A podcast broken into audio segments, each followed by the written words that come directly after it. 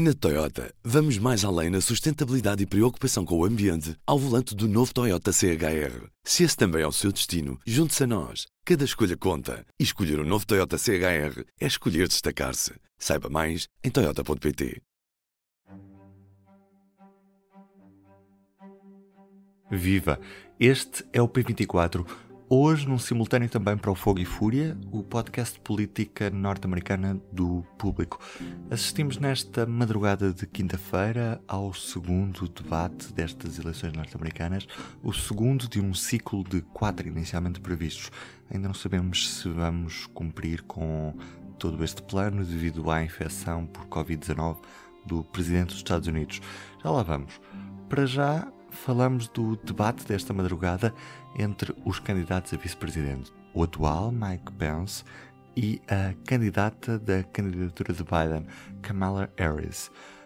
Deixa-me trazer para a conversa o jornalista da secção Mundo do Público, Alexandre Martins. Viva, Alexandre. Viva, Ruben. Alexandre, deixa-me partilhar contigo que parti para este debate, sim, com, com medo que o ambiente tóxico do, do primeiro encontro entre Biden e Trump, e aqui tenho de fazer um parêntese que devia ter mais cuidado a usar a palavra que, que, vou usar nesta altura, mas que o primeiro debate contagiasse o debate entre os vices. Mas vi um... what you did there. mas vi um, um debate com grande elevação, apesar das fugas constantes aos temas das perguntas. Afinal, é possível discutir política num debate eleitoral dos Estados Unidos em 2020, Alexandre? Já viste, era uma coisa que, de que já não nos lembrávamos, não é? Uhum.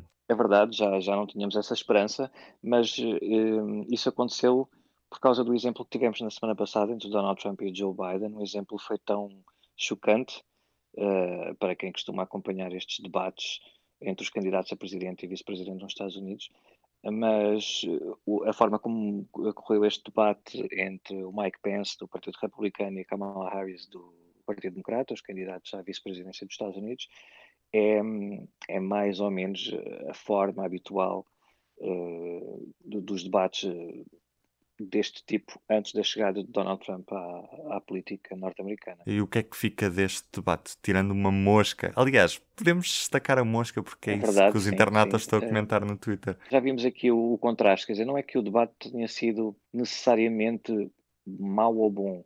É que, o exemplo, com a comparação que podemos fazer com o debate entre o Donald Trump e o Joe Biden, mesmo que este debate lá no fundo, depois de pensarmos bem sobre ele, até tenha esclarecido alguns pontos e até tenha sido positivo, a ideia com que a generalidade dos espectadores fica é que foi um debate muito morno, eh, porque tem o exemplo da comparação muito próxima da semana passada. Daí haver toda esta atenção eh, à volta da mosca que pousam na cabeça do Mike Pence e que deve ser agora aí a, a estrela de, do Twitter, das redes sociais e tal. Acabamos por estar aqui num dilema entre o último debate crispado. Sim, o pior, o pior debate de sempre e tal. E agora é este que os americanos voltaram a chamar-lhe de seca e que não teve a mesma, entre aspas, piada. Pois é um debate normal, é para isto que servem os debates, embora depois se nós, se nós vimos com atenção o que é que se passou no debate, não saímos mais ou menos da mesma forma, quer dizer, pelo menos as pessoas. É, é verdade, estes, estes, debates não são feitos para as pessoas que costumam acompanhar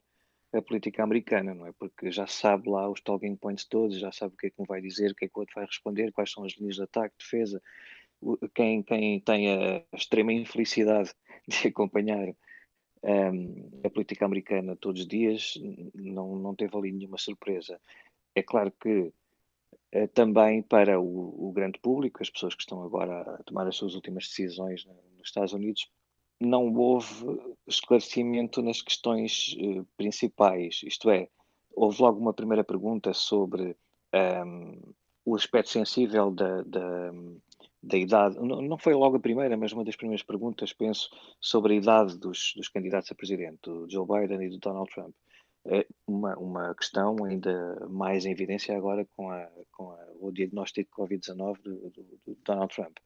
Uh, e, e, a pergunta foi feita diretamente sobre se, uh, em que condições e como é que se poderia, se, se os candidatos a vice-presidente estão preparados para substituir os presidentes e como é que se processaria essa transferência, caso acontecer alguma coisa. E, claro, nenhum deles respondeu diretamente, não é um tema que, que nestes debates a vice-presidente também eu o que acontece é que os candidatos estão mais ali para defender e para salientar os pontos das propostas do presidente e não deles próprios. Eh, e, portanto, ficou ali assim um bocadinho a engonhar com muitas outras perguntas diretas que foram feitas. Houve bastantes perguntas em que os candidatos a vice-presidente não acabaram por não responder diretamente tentaram desviar para assuntos mais confortáveis. Por exemplo, quando a moderadora questionou penso sobre as alterações climáticas e ele acabou por falar de impostos. Vice President Pence, do you believe that climate change poses an existential threat? As I said, Susan, the climate is changing. We'll follow the science. But uh, once again, uh, Senator Harris is denying the fact that they're going to raise taxes. Exato, sim, sim. Foi, foi uma constante do debate. Isso começava, começava num ponto a, a responder, mas o início a resposta à pergunta da moderadora era apenas duas ou três palavras e depois partiam logo para outra resposta que lhes interessava, muito mais no caso do Mike Pence, mas também a Kamala Harris isso aconteceu, mas isso é normal acontecer nos debates, principalmente numa campanha, como já estamos aqui cansados de referir, com um polos tão extremado, mas neste tipo de debates, claro que também é como mais ou menos como nos jogos, não é? Porque calha sempre bem aqui uma analogia com jogos de futebol, como qualquer pessoa que debate política vai sempre ao futebol, eh, que é hum, os, os candidatos também dizem aquilo que o moderador permite e, e, o moderador também corta ou não corta. Portanto, o modelo que foi escolhido para este debate, que teve de ser muito mais contido para também, mais uma vez, com receio de que o, o debate da semana passada entre Trump e o Biden eh, pudesse cair aqui neste debate entre os vice-presidentes e, e, a coisa ficar descontrolada. Portanto, o modelo que foi escolhido pela moderadora foi muito rígido e hum, não dava ali muitas hipóteses para fazer perguntas de follow-up, quer dizer, quando, quando um, um, candidato não quis responder a uma pergunta ou começou a responder a outra coisa qualquer, mesmo que essa pergunta fosse importante, a moderadora eh, já tinha fechado as regras de uma maneira que também não lhe permitia fazer uma pergunta, uma, insistir, nem que fosse uma vez para os candidatos responderem às perguntas que tinham sido feitas. Portanto, é aqui um jogo complicado, é, nunca, nunca iria sair daqui uma, uma sessão de esclarecimento uh, à população e ao, ao eleitorado norte-americano. É? Uh, uma, uma, uma coisa digna de registro, em, em termos da coreografia e da, da, da, imagem do debate, toda a gente viu, quem viu o debate, viu que os candidatos, a Kamala Harris e o Mike Pence, estavam separados, cada um tinha uma, uma, uma placa de acrílico, uma barreira de acrílico. Uh, que foi uma, uma exigência da, da, da, organização dos debates, em que no início o Mike Pence estava não queria aceitar, mas depois lá arranjaram uma negociação. Isto é importante porque, apesar de os uh, especialistas consultados pelos jornais uh, ao longo do dia, nenhum viu grande utilidade naquilo, quer dizer, aquilo não ia, não era aquilo que ia impedir um, um contágio se alguém naquele, naquele espaço estiver com o vírus, mas em termos de imagem é algo que transmite uh, muita coisa para um eleitorado e para o outro, para um eleitorado do Partido Democrata que à partida é mais uh, respeitador das, das, das, recomendações de segurança, há ali também uma imagem de que isto está a ser levado a sério. Para o Partido Republicano, naturalmente, Mike Pence resistiu no início a isso, porque faz parte de toda esta ala de Donald Trump e do Partido Republicano atual um, ehm, ser mais resistente a isso, e, e, portanto, aquilo dava uma imagem de mais. Uh, como, como em, em muitas coisas que Donald Trump faz, a proteção como quase sinónimo de fraqueza. Mas a verdade é que se nós pensarmos bem, o que é que estava, estava ali no palco, esteve ali no palco o Mike Pence, que é o coordenador, o, o principal responsável eh, pela, pela, pelo combate à, à, à pandemia de Covid-19 nos Estados Unidos, é ele que tem essa, essa, essa tarefa. Um, seis meses depois, mais ou menos, de ter sido declarada a pandemia pela Organização Mundial de Saúde, esta noite estivemos num debate entre os candidatos à vice-presidência, com o coordenador do combate a essa pandemia separado por uma placa de acrílico. Quer dizer, é, é, é muito. É, por mais que uma pessoa, que um candidato, que esse candidato em particular possa estar ali a dizer que está tudo a correr muito bem, fizemos o que podíamos e fizemos muito e estamos a ajudar o povo, ele próprio estava ali naquele debate com uma medida de segurança daquelas como nunca tínhamos visto antes em nenhum debate, nem nada semelhante. Portanto, é, não é certamente a imagem que o Donald Trump queria ter passado uhum. Eh, neste debate. Isto poucos dias depois de termos sabido que Donald Trump tinha sido infectado pela Covid-19, tivemos nos últimos dias a campanha hum, em grande parte, para não dizer totalmente dominada pela pandemia. And I learned so much about coronavirus. And one thing that's for certain, don't let it dominate you. Don't be afraid of it. Que efeitos é que teve esta infecção na candidatura de, de Donald Trump? Bom, nós só podemos avaliar pelas sondagens, mesmo quem está lá é difícil porque uh, nunca temos uh, um, uma imagem completa do que se está a passar, isso é impossível. As sondagens o que nos têm mostrado nos últimos dias, já depois do primeiro debate, é que um, tanto o, o, o primeiro debate entre o Trump e o Biden na semana passada, como depois a notícia da doença de Donald Trump e do seu internamento, estão a prejudicar muito Donald Trump nas sondagens. Uh, tivemos uma série de sondagens nos últimos dias, desde o Wall Street Journal e NBC, sondagens da CNN, do New York Times.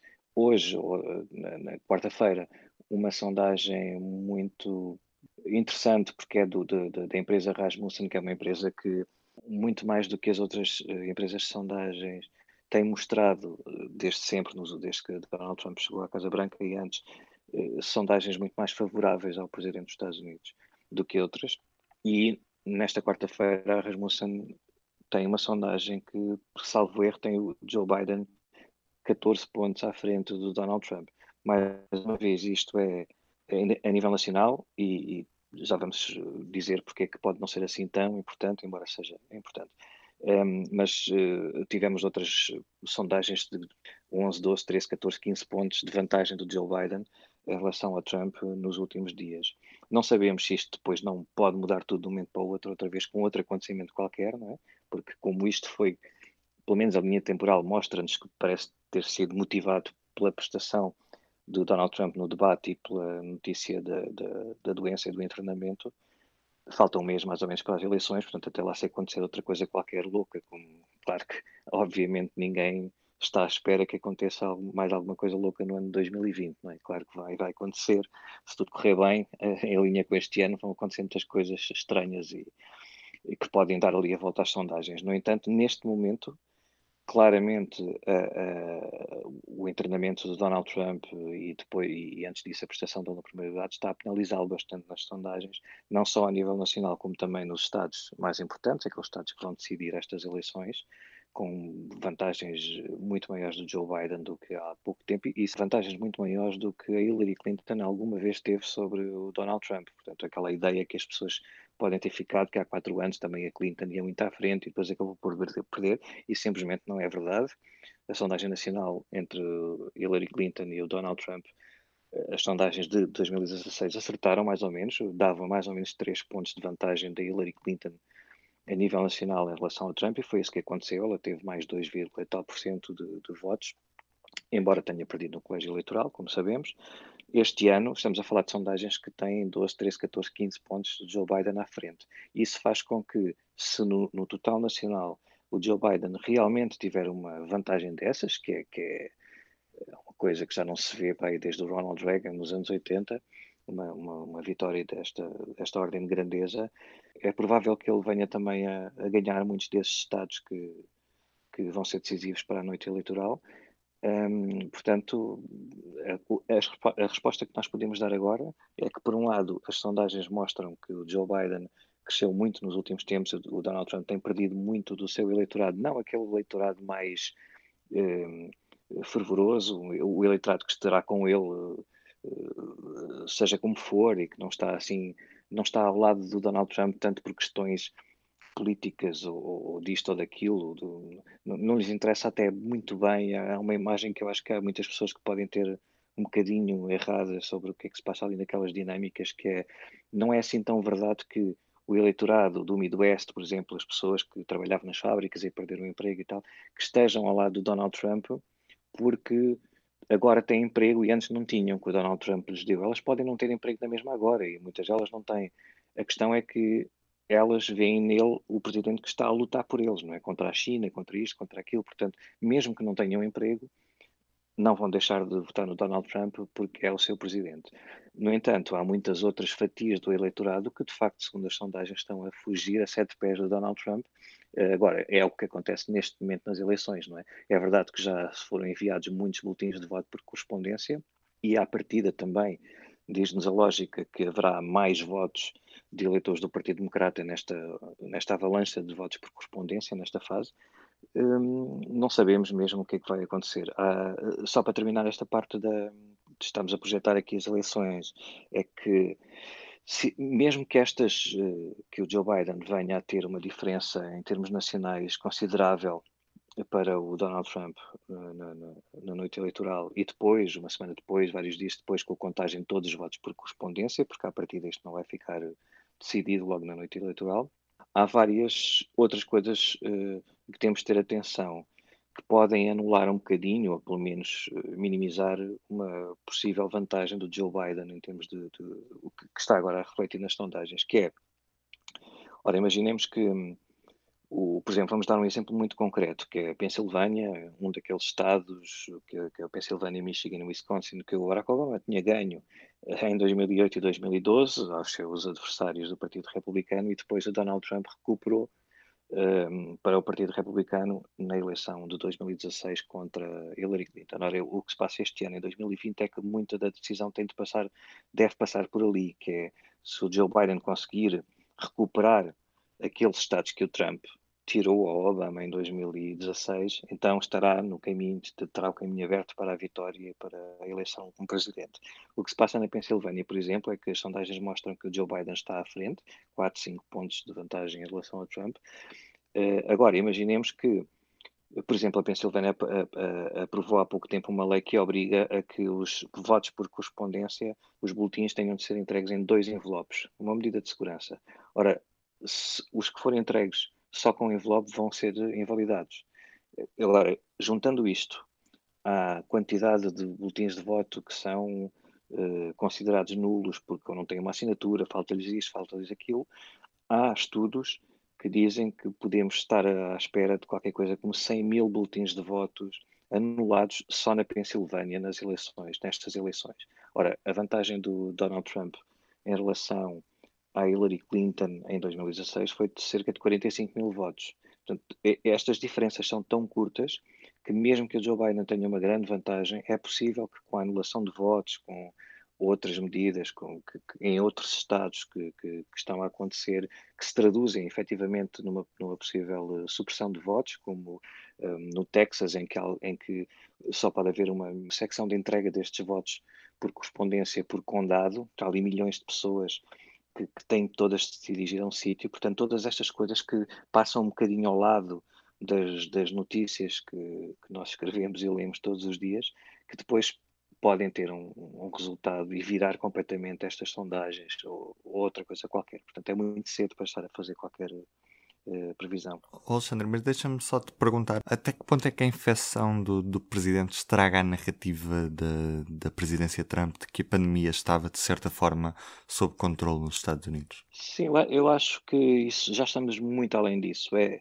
há ali hum, vários países neste momento nos Estados Unidos e hum, eu acho que sinceramente não vamos lá com análises de comportamento do eleitorado tradicionais, como Uh, por exemplo, o presidente revelou-se que o presidente fez isto. Quer dizer, vamos lembrar uma coisa: o próprio Joe Biden, já agora para dar um exemplo de uma pessoa que, que está na nossa, eh, na nossa cabeça neste momento, Joe Biden, na, na, primeira vez que se candidatou à presidência, em 80, que era para as eleições de 1988, ele teve de desistir da, da, da, dessa candidatura, ainda em 87, antes do, do início do ano eleitoral, porque foi revelado que ele tinha plagiado um discurso de um político e depois foram pegar mais e havia plágios lá nas teses, não sei o quê, na escola, não sei. Ele teve de abandonar, quer dizer, estamos a falar de um tempo que já não existe, não existe para Donald Trump. É, há, há, duas semanas o New York Times escreveu que, que fez aquela investigação que ele só pagou 750 dólares de impostos eh, em 2016, portanto eh, não há para a sua base mais de, de, de, de, apoiantes mais fervorosos, não há mesmo nada que ele possa fazer que os vá afastar e que os vá levar a não votar ou votar noutro candidato. Portanto, o que, o que houve ali é que eu acho que eu, para aquele eleitorado, o Donald Trump deu muito bem a volta a essa possível um, esse possível dano para a sua imagem, porque ali o Donald Trump interessa muito mais a sua imagem pessoal até do que o Partido Republicano, Republicano ou a Casa Branca. Estamos a falar de, um, de uma pessoa do, do, carismática para aquela base de apoio que é quase, em, algum, em certos sentidos, é quase um, uma, um líder de uma seita mais do que um, do que um partido ou que um presidente de um país. Um, ele ficou doente, é verdade. Aquela maneira de nós olharmos para o eleitorado, aquela maneira mais tradicional, podia levar-nos a fazer essa análise de, ah, então ele andou sempre a dizer que, que isto era assim e depois ele ficou doente também. Mas repara que ele foi internado, independentemente do tratamento que recebeu, que nós não sabemos minimamente qual é que foi, o que é o que, é que se passou, o que é que não se passou, mas isso não interessa. Interessa que ele foi internado, recebeu lá umas coisas e três ou quatro dias depois já estava na Casa Branca. Podia estar a cambalear, podia estar quase a morrer, não interessa, estava. Ele foi para a Casa Branca três dias depois de ter sido internado uh, com Covid-19 e chegou à Casa Branca, a imagem que passou para os. Nós vimos até imagens quando ele estava, quando ele fez aquela visita no carro, cá fora, no hospital, saiu um bocadinho para assinar a, aos apoiantes, havia pessoas a gritar, eu, eu, eu morria por este homem, eu sei que é, pronto. Nós estamos ali já numa coisa de fervor religioso que não, que não está no domínio destas contas do eleitorado e como é que o eleitorado se comporta. O problema ali é que, se bem que ele, ele, ele ao reforçar ainda mais o apoio dessa base mais radical e mais fiel.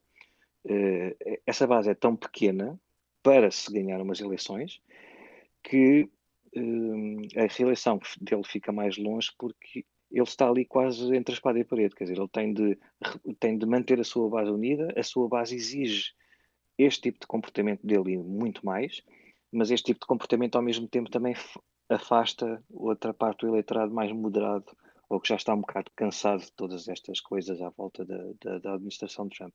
Portanto, é uma, é uma linha ali muito tenue e, e, e bom, não, não, não, não, é uma, não é nada fácil para o Donald Trump ser reeleito, Embora depois, claro, isso pode acontecer, como tudo pode acontecer. Vamos ver, Alexandre, cá estaremos para isso. Próximo debate é 15 de outubro, ainda não sabemos se vai acontecer ou não, estamos à espera. Pois nós ainda não sabemos, é, e o problema é esse, é que, por exemplo, uma das coisas que o Mike Pence disse hoje. And the transparency that they practiced all along the way will continue. The American people have a right to know about the health and well-being of their president. Que é aquela frase que ele disse: vamos continuar a ser totalmente transparentes em relação a a doença do presidente. Vamos continuar a ser. Não têm sido nada transparentes em relação à doença. Viva! Este é o P24. Olá, este é o Poder Público. Sobre Carris. Este é o Vitamina P. Vamos lá? Já segue os podcasts do Público? Subscreva no iTunes, Spotify ou na sua aplicação para podcasts. Então, muito obrigado, Alexandre. Então, pronto, até à próxima. Cá estaremos. Um abraço para um abraço, ti. tchau, tchau, tchau. Até amanhã. O público fica no ouvido. Na Toyota, vamos mais além na sustentabilidade e preocupação com o ambiente ao volante do novo Toyota CHR. Se esse também é o seu destino, junte-se a nós. Cada escolha conta. E escolher o um novo Toyota CHR é escolher destacar-se. Saiba mais em Toyota.pt.